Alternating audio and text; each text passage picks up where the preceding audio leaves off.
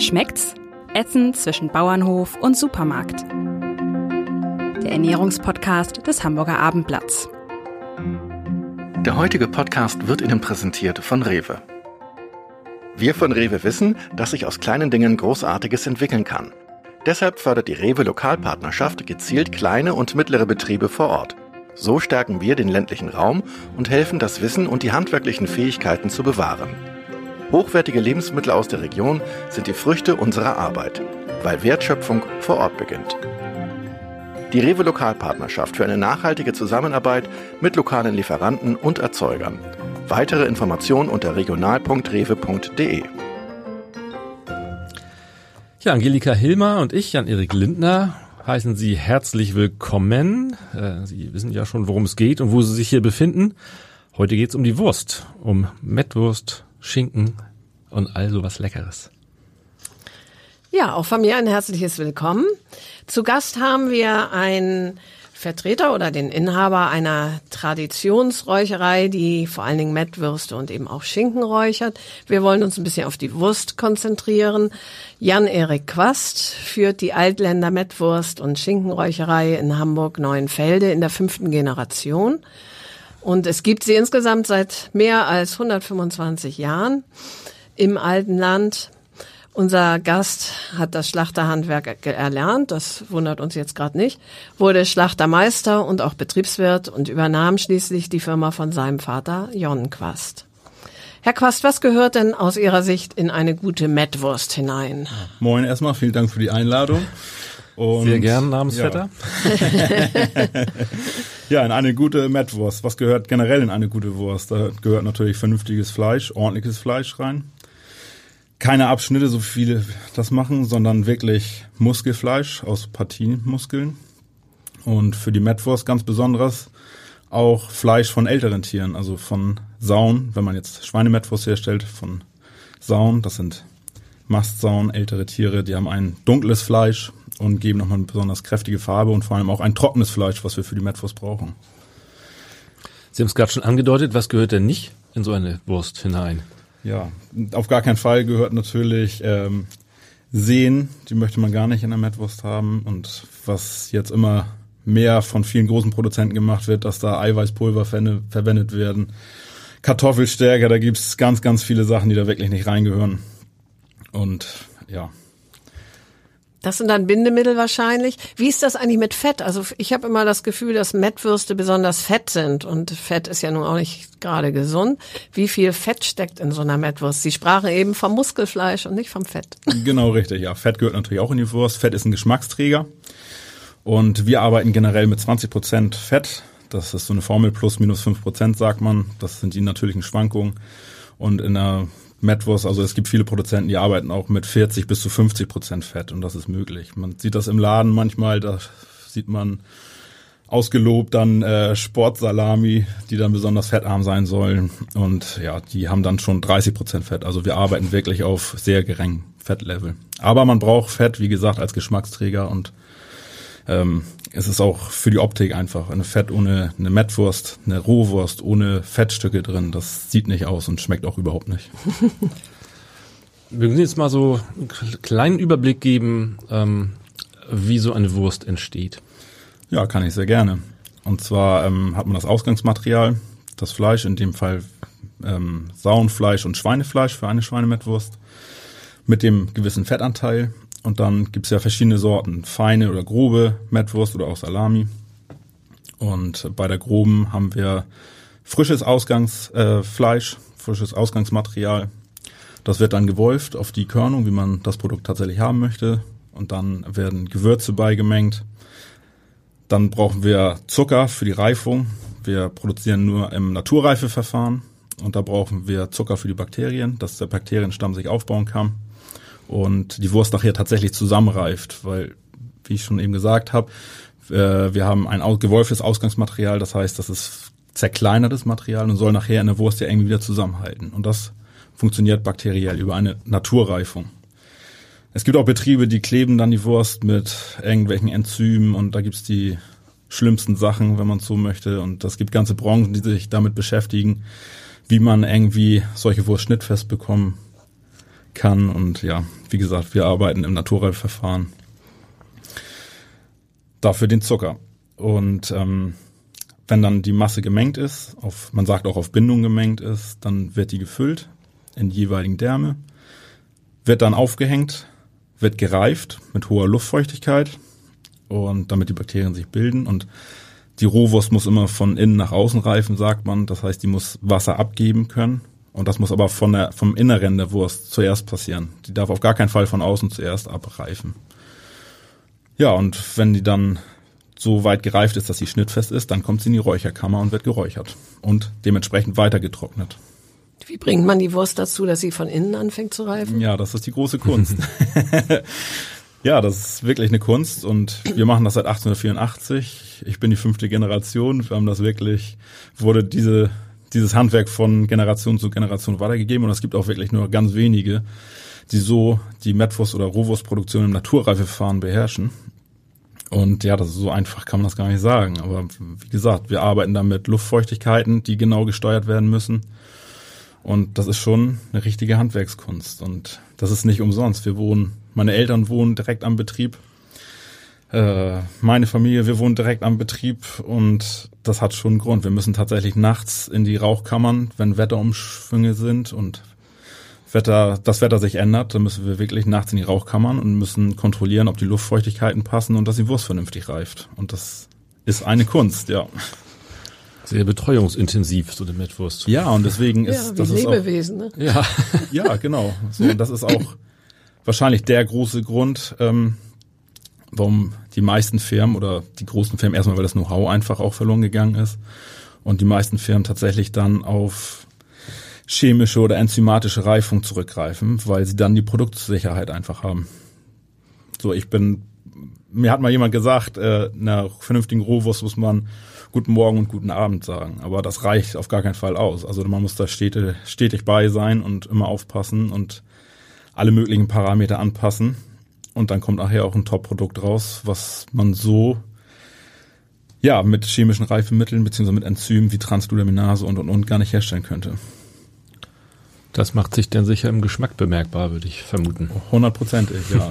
das freut uns auch, dass die Kunden das wirklich rausschmecken, dass das ein vernünftiges Produkt ist und das macht einen einmal stolz und zweitens weiß man auch, warum man dann nachts aufsteht und die ganze Arbeit da reinsteckt. Und wir haben sehr viele Stammkunden und haben auch einen kleinen Hofverkauf bei uns direkt. Und da bekommt man natürlich immer sofort das Feedback und sehr schön, wenn man dann hört, dass sich die Arbeit lohnt. Ich muss noch mal, weil ich es nicht ganz verstanden habe, nachfragen. Gibt es eine Trocknungsphase und wird dann nachgeräuchert oder ist das ein Vorgang? Ja, im Endeffekt ist das die gesamte Reifung ist ein Vorgang. Man muss im ersten Moment muss man sehen, dass man die Wurst schnittfest bekommt. Und dann kommt im Endeffekt die Trocknungs- und Räucherphase, die auch mehrere Wochen dauert, je nach Sorte. Wir produzieren Mettwürste von ganz klein, das ist ein 65er Kaliber, das heißt, die haben 6,5 Zentimeter im Durchmesser. Die sind relativ einfach, sage ich mal, zu reifen und zu räuchern. Wir produzieren aber auch bis zum 150er Kaliber. Das sind dann 15 Zentimeter im Durchmesser, das sind richtige schöne große Scheiben. Und das ist die Kunst, das hinzubekommen. Und da brauchen wir paar Wochen für, bis wir die Wurst so weit haben, dass sie auch schnittfest ist und verkaufsfähig ist. Das ist die Maßeinheit, ja, Kaliber, wie bei Munition. Ja, genau. Schön. Wo vertreiben Sie äh, Ihre, Ihre Ware sonst, wenn nicht auf dem eigenen Hofladen? Genau, eigentlich ist das so, dass wir im Großhandel, im Feinkostgroßhandel vertreten sind, haben da auch unsere Hauptkunden. Der Hofladen, der ist so ein bisschen gewachsen, weil viele, ja, wenn man bei uns vorbeifährt, man riecht es, wenn wir räuchern und viele halten dann tatsächlich an und fragen, ob sie nicht auch was kaufen können und so ist der Hofladen bei uns gewachsen. Meine Schwester macht mittlerweile einen Online-Shop, vertreibt die ähm, Medwurst unsere Produkte auch online. Wir haben mehrere Einzelhändler, die wir direkt beliefern.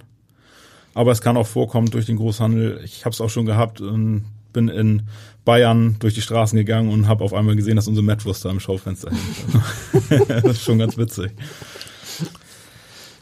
Mettwurst ist automatisch Schweinefleisch oder gibt es da auch Variationsmöglichkeiten das für gibt, Sie? Das gibt Variationsmöglichkeiten. Also wir produzieren auch viel Wildmettwurst, Wildsalami. Die klassische Mettwurst ist auch Schweinefleisch. Wir haben auch eine gemischte Mettwurst oder auch reine, eine reine Rindfleisch-Mettwurst gibt's auch. Diese meist trockener, ne? Oder? Also Mettwurst ist generell eine relativ frisch gereifte Rohwurst. Rohwurst ist der Oberbegriff. Das heißt, man hat ein rohes Ausgangsmaterial, das rohe Fleisch, und das wird auch im gesamten Herstellungsprozess nicht erwärmt. Also es bleibt roh. Und was die meisten gar nicht wissen, Rohwurst, eine Dauerwurst, die vernünftig naturgereift ist, so wie wir es praktisch machen, die ist wirklich ein Jahr haltbar. Uneingeschweißt, wenn man sie hinhängt, die wird bei über 20 Grad gereift, und sie reift einfach weiter. Die Bakterien, die arbeiten weiter und die Mettwurst reift weiter, gibt Feuchtigkeit ab, wird fester.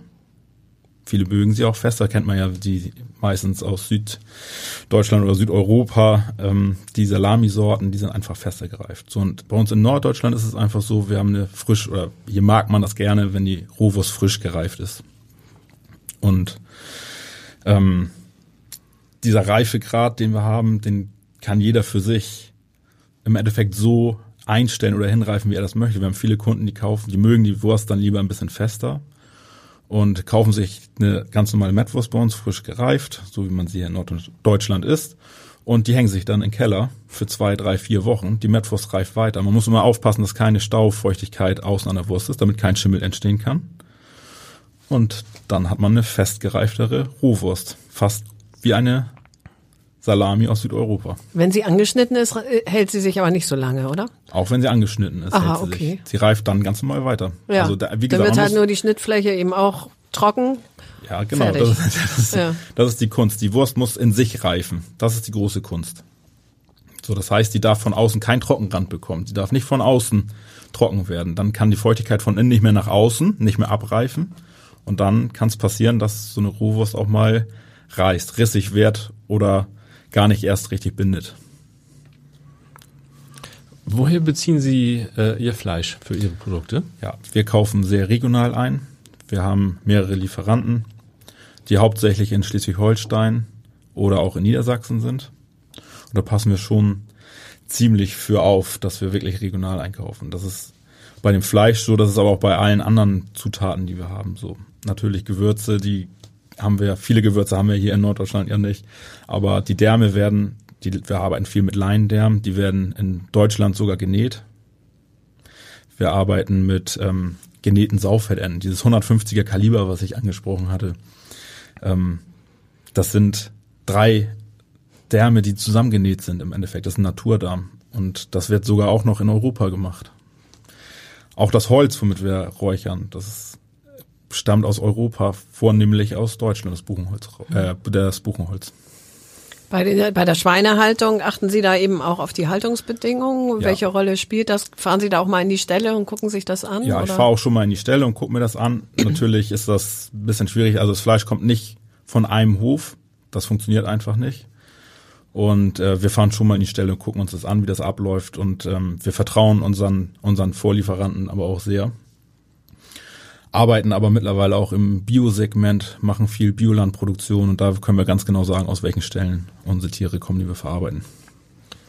Die Verarbeitung ist, wenn ich das richtig verstehe, bei Ihnen, wenn, wenn Sie ein Bioprodukt herstellen, genauso wie sonst. Sie achten dann nur bei den, oder, oder nur in, im Vorwege sozusagen, muss man da die Ketten einhalten, oder? Ja, also das, das ist nicht genauso wie sonst. Also man muss natürlich in der Produktion ganz klar die, den Produktionsprozess trennen.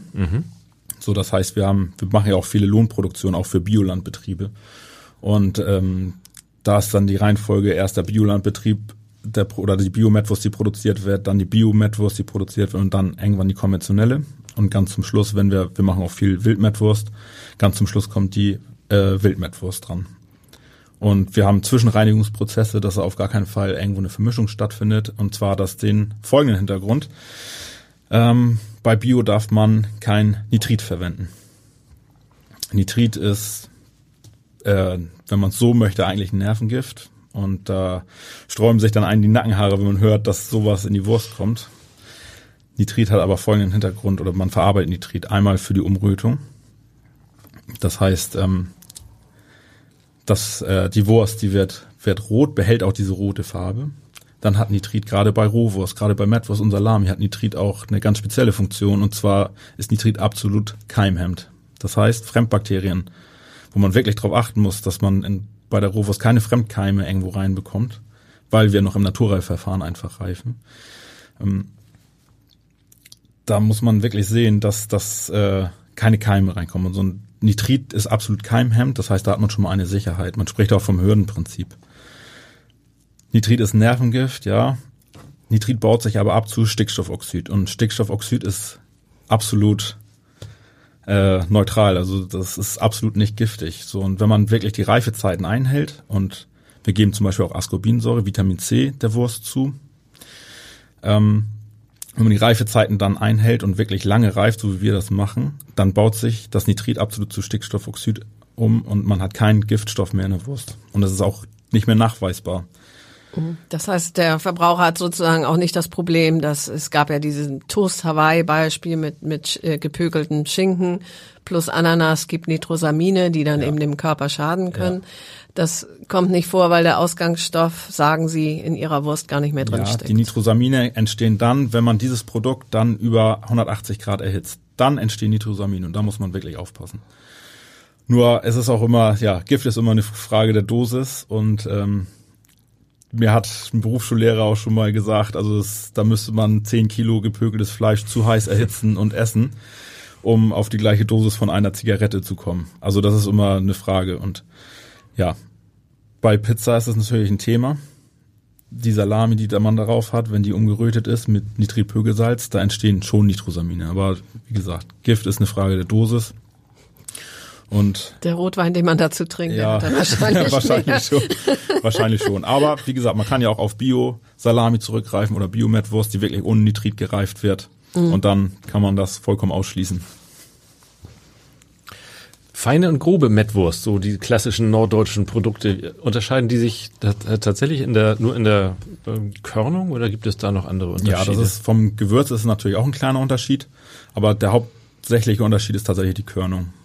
So die grobe, die wird gewolft und produziert. Bei der feinen, ich habe vorhin gesagt, wir verwenden frisches Fleisch für die grobe Mettwurst. Natürlich verwenden wir auch frisches Fleisch für die feine Mettwurst.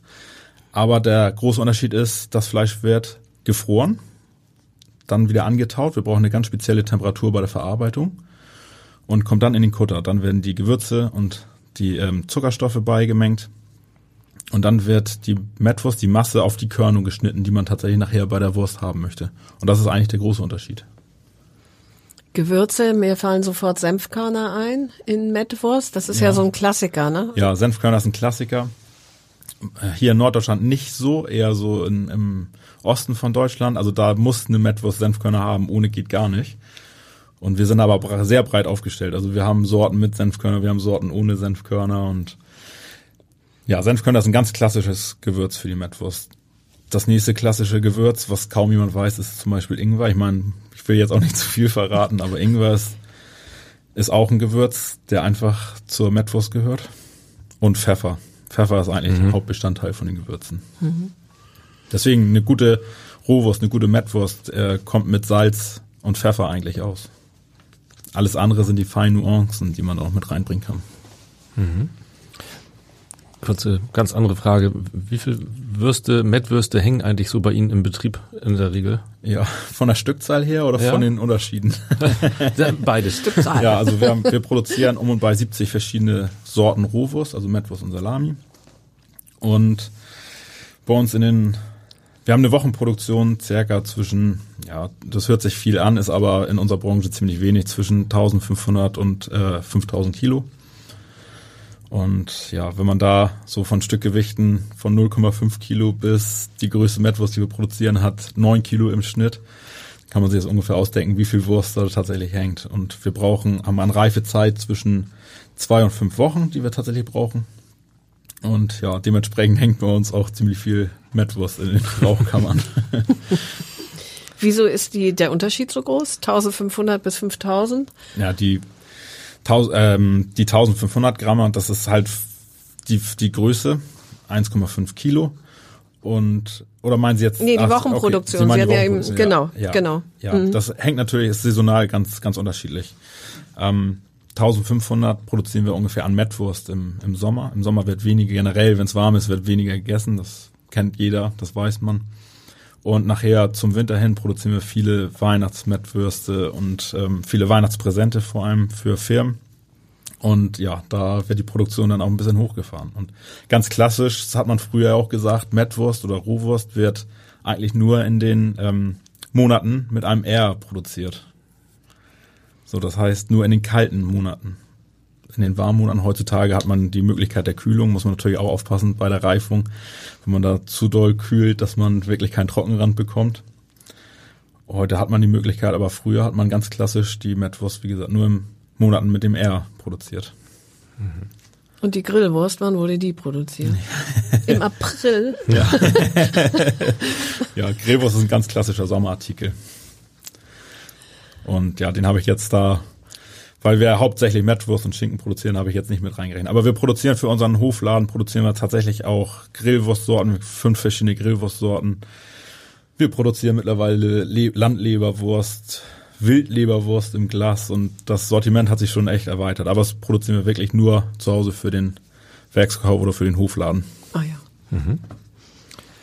Ist eigentlich so eine Kohlwurst ähm, generell was völlig anderes als, als die klassische Mettwurst? Oder? Nein, das ist Nee, nichts ne? anderes. Nein. Ist nur eine, eine Nuance. Ja, es ist, also Kohlwurst. Viele sagen ja auch Kochwurst, was absolut der falsche Begriff dafür ist, weil wir haben die Unterscheidung der Wurstsorten in ähm, Rohwurst, wir haben in Ko die Unterscheidung in Kochwurst und in Brühwurst. Das ist die Hauptunterscheidung und äh, die Kohlwurst hat mit der Kochwurst absolut gar nichts zu tun. Die Kohlwurst ist auch eine Rohwurst. Ganz klassisch ist die Kohlwurst eine Rohwurst. Das heißt, man hat auch ähm, frisches Ausgangsmaterial, was nicht gebrüht wird über den ganzen Herstellungsprozess. Ist also eine Mettwurst, die dann in klassischem Schweinedarm gefüllt wird und dann zu Kohl mit gekocht wird und mit gegessen wird. Wobei mittlerweile produzieren viele auch ähm, die Kohlwurst als Brühwurst. Das heißt, wird ähnlich produziert äh, wie die Rohwurst, wird danach aber abgebrüht. Geräuchert und danach gebrüht. Hat so ein bisschen mit der Haltbarkeit zu tun. Und da muss man dann wiederum aufpassen, wenn man die dann auf dem Kohl hat, darf man die nicht zu lange mitkochen. Also die ist ja wie ein Würstchen praktisch schon gar, die muss nur noch gar gezogen werden. Und wenn man die dann zu lange kocht, ja, dann schmeckt das auch nicht mehr. Verliert sie sich im Kohl. Ja, genau. Aber darum kommt wahrscheinlich der Begriff Kochwurst, ne? Aus Verbrauchersicht, dass man Ja. eben eine Wurst hat, die man mit dem Kohl kocht. Richtig, ja. Ähm, Schweinedarm ist nach wie vor das Mittel der Wahl, wenn man Wurst produziert, oder? Ja, das kommt so ein bisschen drauf an. Also wir produzieren 80 bis 90 Prozent im Leindarm, weil der Leindarm sehr schön reift und den Rauchgeschmack einfach sehr schön aufnimmt. Ähm, wir haben aber auch die Sauffettenten, dieses 150er Kaliber, diese drei Bahner genähten Fettenten, die wir füllen. Äh, das ist ein Sauffettende, das ist ein Schweinedarm, der dann zusammengenäht wird. Und ja, klassisch die Kohlwurst, die wir eben schon einmal angesprochen haben, die Kohlwurst, die gehört in Schweinedarm. Das ist auch so ein bisschen kaliberabhängig. Wenn man jetzt eine Grillwurst oder eine Bratwurst nimmt, die wird dann in den Seitling, in einen Schafsdarm gefüllt. Oder auch, wie es industriell abläuft, dann in einen Kollagendarm, in einen künstlichen Darm. Aber Sie würden den Schafsdarm nehmen. Das heißt, wenn ich ein, ein, eine Grillwurst esse, ist das im Zweifel eine Wurst, die in so einem äh, Schafsdarm. Ja, richtig. Ja, weil das ist ja sehr dünn, ne? Da schneidet man mit durch, da merkt man ja ganz oft äh, Genau, richtig, ja. die Hülle gar Und nicht so sehr. Genau, man spricht ja auch vom zarten Seitling. Richtig. Genau. Ja, Äh, wir sprechen die ganze Zeit über die norddeutsche Mettwurst. Was ist denn der, gibt es einen großen Unterschied zu Salami oder zu, zu der Art Mettwurst, wie sie auch in südlichen Ländern eher ja der äh, Unterschied ist, gegessen dass, wird? dass die Metwe oder die Salami im, in den südlichen Ländern einfach länger gereift wird. Häufig auch nicht geräuchert wird, sondern luftgetrocknet wird. Und das ist der große Unterschied. Bei uns ist in Norddeutschland der Unterschied zwischen der Metwurst und der Salami, dass die Salami häufig Knoblauch mit drin hat. auch nicht ganz so fest gereift ist, auch ein bisschen frischer gereift ist. Aber das ist der große Unterschied. Die sind ja zum Teil weiß, die Salami, ne? Was Ja. ist das eigentlich? Ja, ganz klassisch ist das Edelschimmel. Und ähm, ja, in den südlichen Ländern ist das hundertprozentig Edelschimmel. Gerade bei luftgetrockneter Ware ist es Edelschimmel, wie beim vom Cambier, da kennt man das. Und äh, hier hat man das so ein bisschen übernommen. Hier wird die Salami häufig in ähm, Kunstdärme, in Faserdärme. Kunstdärme hört sich immer so ein bisschen komisch an. In Faserdärme gefüllt. Das ist ja praktisch kein Plastik. Viele denken, das ist ein Plastikdarm. Das wird ja gar nicht funktionieren. Die Wurst muss reifen. Das Wasser muss aus der Wurst rausreifen. Und das würde im Plastikdarm nicht funktionieren. Das heißt, das ist ein sehr komplizierter Faserdarm, der mindestens aus sieben Schichten besteht und der ist dann einfach nur weiß eingefärbt. Kann man denn eigentlich diesen Naturdarm mitessen? Nee, macht man nicht, ne? Der ist zu hart, zu bissfest. Also bei der Rohwurst generell, wenn, bei einer lang gereifen Rohwurst isst man den Naturdarm mit. Das ist gar kein Problem. Okay. Bei einer klassischen Mettwurst so im Leindarm oder auch in dem Sauffettende, die großen Fettenden, die wir produzieren, die Kartenmettwurst im Fettende, da kann man den nicht mit essen. Da wird der Darm vorab gemacht. Und bei einer Salami mit Edelschimmel auch. Den Oder kann man nicht? dran lassen, Da den kann man man mit dran essen, ja. Es gibt ja auch Pfeffersalami, wo Pfeffer außenrum ist. Genau, die produzieren wir auch. Da gibt's mehrere Möglichkeiten. Da wird bei uns wird das so gemacht, äh, die wird ganz normal in einem Faserdarm gefüllt. Da wird der Faserdarm, nach der Reifung wird der Faserdarm abgemacht. Nur so weit, dass oben das Band praktisch noch rausguckt, dass die Ware weiterhin hängen bleiben kann. Das ist ja ganz wichtig, dass die Mettwurst weiter reifen kann. Und dann wird wirklich grober Stegpfeffer außenrum gemacht. Mit Gelatine. Und ja, ist ein sehr schönes Produkt, weil dieser grobe Pfeffer, das kriegt man anders sonst nicht hin. Ist ein aufwendiges Produkt, aber auch ein sehr schönes Produkt. Man, man kennt es so aus Skandinavien und osteuropäischen Ländern, dass manchmal Mettwurst eine fast giftig rote Farbe hat. Was ist denn da passiert eigentlich? Ja. also Wie es mir gibt, das echt? es gibt äh, viele Zusatzstoffe, die einfach zugelassen sind. Und ähm, da gibt's auch färbende Lebensmittel wie Coschenille, rote Beete, echtes Kamin. Und ja, da ist eigentlich zur Farbunterstützung gedacht, aber da übertreiben einige es ganz gerne. Also generell, wir hatten das ja eben einmal angesprochen mit dem Nitrit, das ist ja die Umrötung. Und man gibt Ascorbinsäure ja zu, damit dieses Nitrit sich vollständig zu Stickstoffoxid abbaut. So, und das heißt, man hat im Endprodukt kein Vitamin C, keine Ascorbinsäure mehr drin. So, und jetzt ist natürlich die große Kunst, wie kriege ich das hin, dass gerade im Tresen, wenn da irgendwo eine angeschnittene Wurst liegt, wie bekomme ich das hin, dass diese Wurst nicht ausgraut? So, die Ascorbinsäure ist nicht mehr vorhanden. Man könnte jetzt auf die Idee kommen, mehr Ascorbinsäure reinzukippen. Da gibt es aber auch Werte, die man einhalten muss. Und es wird auch gar nichts bringen. So, und da arbeiten viele dann mit Paprika wäre zum Beispiel noch äh, eine Möglichkeit. Und wir verarbeiten zum Beispiel ein ganz kleines bisschen rote Beete, damit man diese Farbhaltung einfach, einfach hat. Natürlich darf die Wurst nicht leuchten.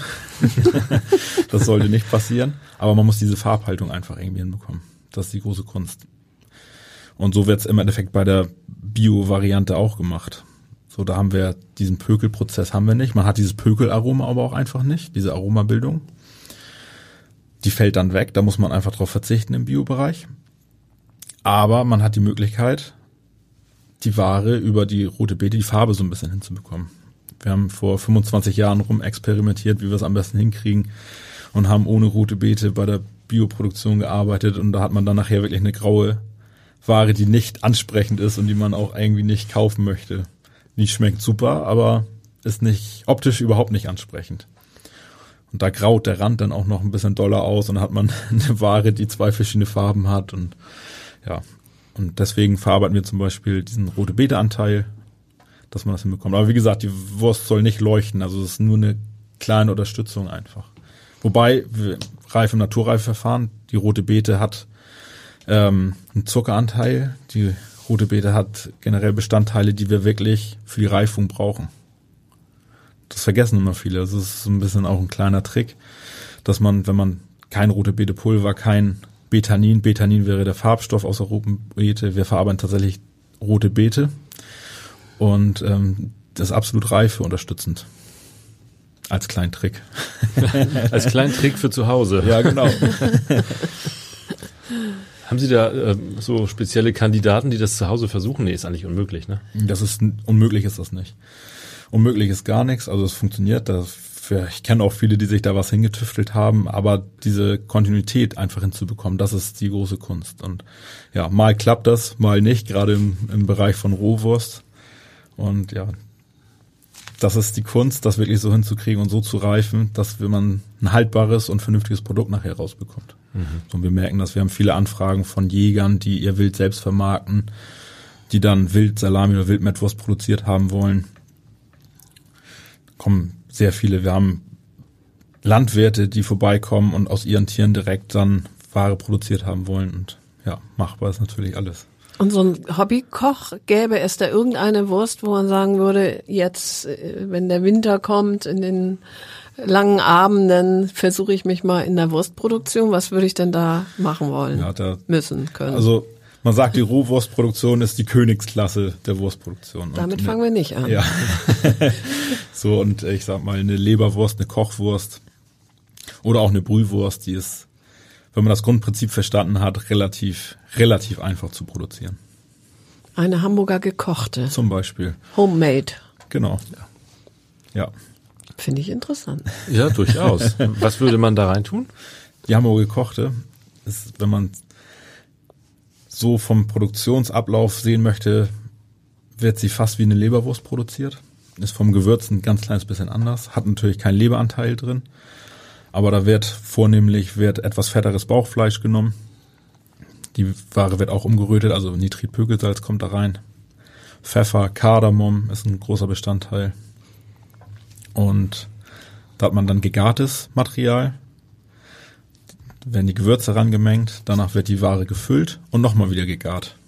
Das ist, zeichnet die Kochwurst einfach aus, diesen vorherigen Garprozess vom Fleisch und die fertige Wurst, dass sie dann auch noch einmal gegart wird. Und die Leber wird auch gegart. Also die bei Leberwurst der Leberwurst. ist auch eine Kochwurst, genau. Da hat man auch gegartes Ausgangsmaterial. Und ähm, die wird nachher im fertigen Produkt praktisch dann auch nochmal gegart, beziehungsweise ist auch geräuchert im Falle der Leberwurst. Die gekochte wird auch geräuchert. Bei Leberwurst ist klar, da ist Leber drin. Ja. Wa äh, woraus besteht eigentlich Teewurst? ja, ist Tee drin, ist Ja. doch klar. ja. Man sagt ja auch, der, an die gute Mettwurst gehört ein Schluck rum. Und ja, vielleicht waren das paar rum zu viel. Es hat da die Tee rangekommen. Nein, also die Teewurst hat tatsächlich mit, mit dem Tee, den man trinkt, nicht viel zu tun. Teewurst ist auch eine Rohwurst, eine streichfähige Rohwurst. Ein bisschen höher im Fettanteil, dass sie wirklich streichfähig ist. Vom Herstellungsprozess ein bisschen anders. Häufig fein gekuttert und wird dann auch gereift. Nicht so lange gereift. Sie soll halt nicht so viel Feuchtigkeit verlieren, damit sie schön streichfähig bleibt. Und ähm, wird die speziell gewürzt, weil die hat ja schon einen speziellen Geschmack. Ja, das ist der Rum, den ich gerade angesprochen habe. also die klassische Teewurst hat einen, hat einen schönen Rumgeschmack. Kommt auch ordentlicher Schuss Rum ran. Ach, tatsächlich. Ja. Das ist bei Kindern so beliebt, ne? Ja, bei meinem Mann auch. Ja. Man muss aber auch ehrlich sagen, der Rum verfliegt. Also da kann man genug äh, Teewurst essen, da wird nicht viel passieren. Man darf dann auch noch Auto fahren. Wird nicht zum Alkoholiker. Nein. Die hat ja, oder ich weiß nicht, ob es immer noch so ist, aber sie hatte eine Zeit lang irgendwie einen schlechten Ruf, als so die, die Teewurst sei die Wurst, in das alles andere reinkommt, was liegen geblieben ist, ne? Ist Ja. das so? Ne, wahrscheinlich nicht, ne? Kann ich nicht genau sagen. Also wir produzieren natürlich, produzieren wir auch Teewurst. Ähm, alles, was generell, was richtig, richtig fein gekuttert ist, ist das auch für mich als Fachmann nachher, man kann es nicht erkennen, was da drin ist. Wenn Sie jetzt ein ganz fein gekuttertes Würstchen haben, man, man sieht nicht, was da reingekommen ist. Ich will nicht sagen, dass da irgendwas verarbeitet wurde, aber ähm, es ist schon so, dass man früher gesagt hat, äh, wenn, wenn man irgendwo eine Fehlcharge hatte bei, bei Würstchen, dass man die dann wieder mit eingekuttert hat. Was ja auch nicht schlimm ist, in dem Fall. Aber umso feiner irgendwas gekuttert ist, ja, umso mehr lässt sich da gerade im Industriebereich natürlich auch verstecken. Und das ist, da kommen wir wieder dahin, wo wir am Anfang einmal kurz waren, dass da äh, von Kartoffelstärke bis Ei, tierisches Eiweißpulver, was mittlerweile viel verarbeitet wird, das ist wirklich Schweinkram. Ähm, ja, das ist schon Wahnsinn, was da heutzutage alles möglich ist. Und das Schlimmste ist, durch dieses, weil es ein tierisches Eiweiß ist, ist es nicht mal nachweisbar. Warum ist es Schweinkram? Was wird da zu Eiweiß vermahlen? Naja, im Endeffekt möchte man, möchte man sowas in der Wurst, also wenn ich eine Wurst habe oder produziere, dann soll die aus Fleisch bestehen und nicht aus irgendwelchen Knochenputz oder aus irgendwas, was äh, zehnmal noch durch 20 Fabriken gegangen ist und um nachher irgendwo als Pulver wieder in der Wurst zu landen. Ja, nachvollziehbar. Geht mir auch so, ne? Ich Ja. hätte auch lieber Fleisch dran. Sie räuchern, äh, haben Sie vorhin schon gesagt, ähm, einzig und allein mit Buchenholz. Was ähm, macht das Buchenholz denn da so, so besonders? Ja, Buchenholz ist bei uns in Norddeutschland einfach so der Klassiker. Das gibt einen schönen Geschmack und auch eine schöne Farbe. Nicht zu dunkel, die Farbe sollte nicht zu dunkel sein einfach. Wenn man jetzt irgendwo nach Bayern geht, die räuchern sehr viel mit Tannenholz. Da bekommt man einen ganz anderen Geschmack und die Farbe, die wird auch einfach viel, viel dunkler. Man kennt das vom Bauchspeck zum Beispiel aus Süddeutschland, der ist viel dunkler geräuchert und das ist einfach die Sache vom Holz. Wobei es da auch Unterschiede gibt. Wir räuchern, ja, haben Sie richtig gesagt, mit Buche. Da gibt es aber auch Unterschiede. Wir arbeiten wirklich nur mit regionaler Buche, das heißt entweder aus Deutschland oder aus der EU, haben hier in Norddeutschland einen Hersteller, der für uns dieses Buchensägemehl oder auch die Buchenspäne herstellt. Und das ist ganz wichtig, dass zum Beispiel auch keine Rinde mit drin ist. Das ist eine Wissenschaft für sich. Und genauso ist die Wissenschaft für sich, äh, jede Späne produziert auch eine andere Temperatur einfach.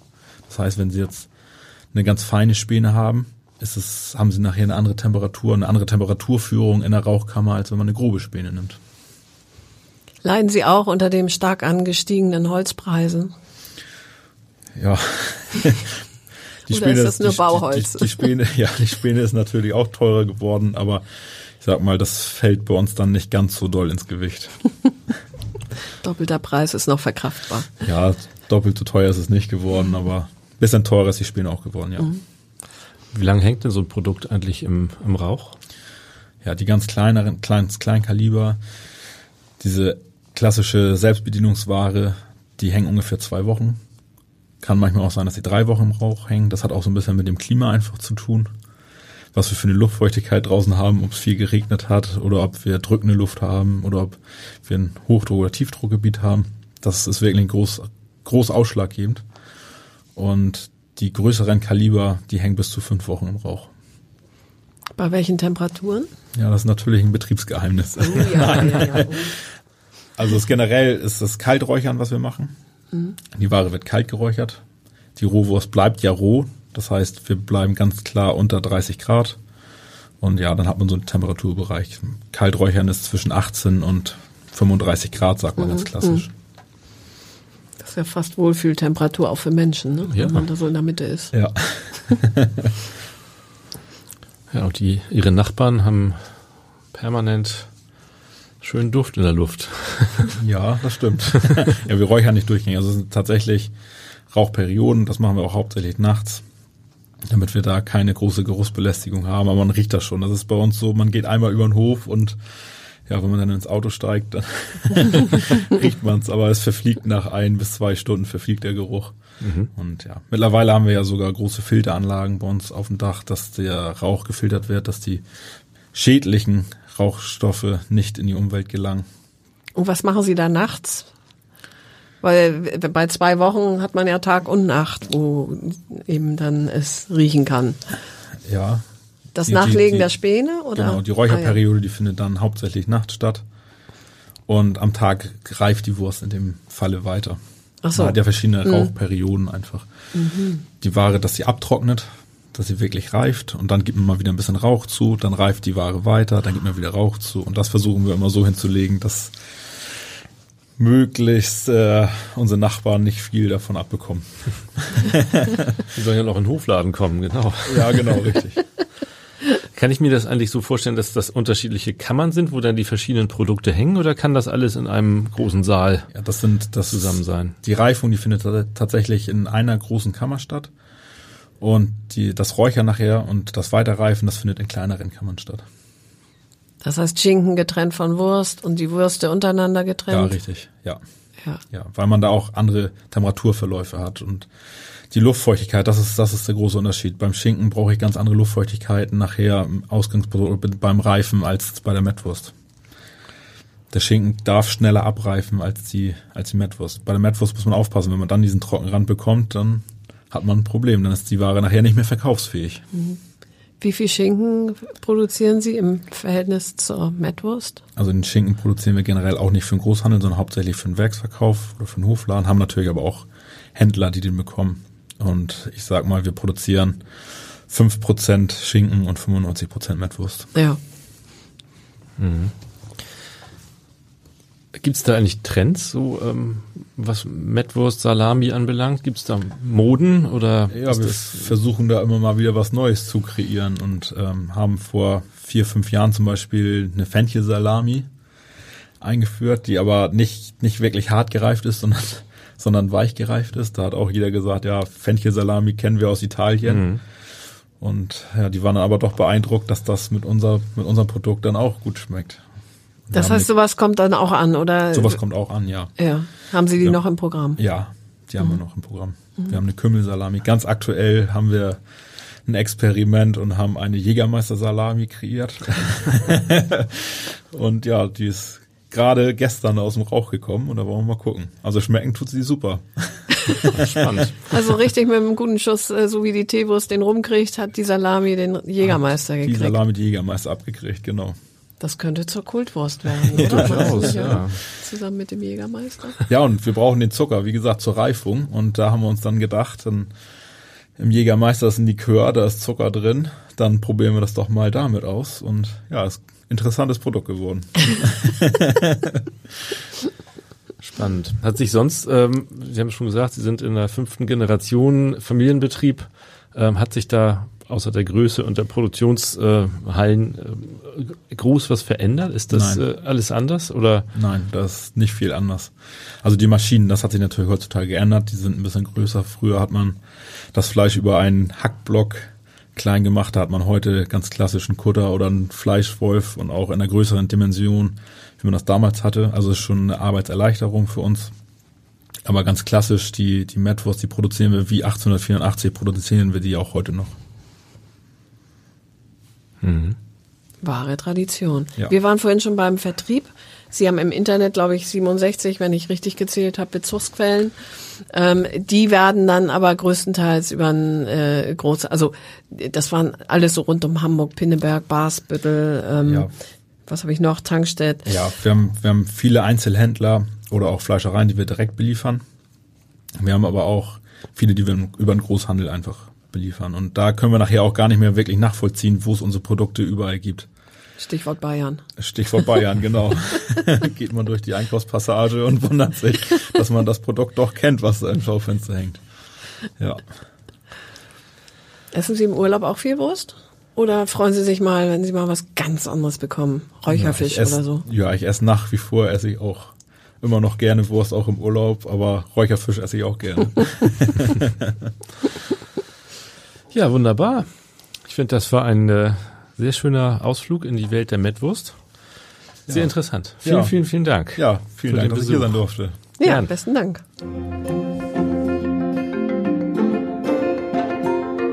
Weitere Podcasts des Hamburger Abendblatts finden Sie auf abendblatt.de slash podcast.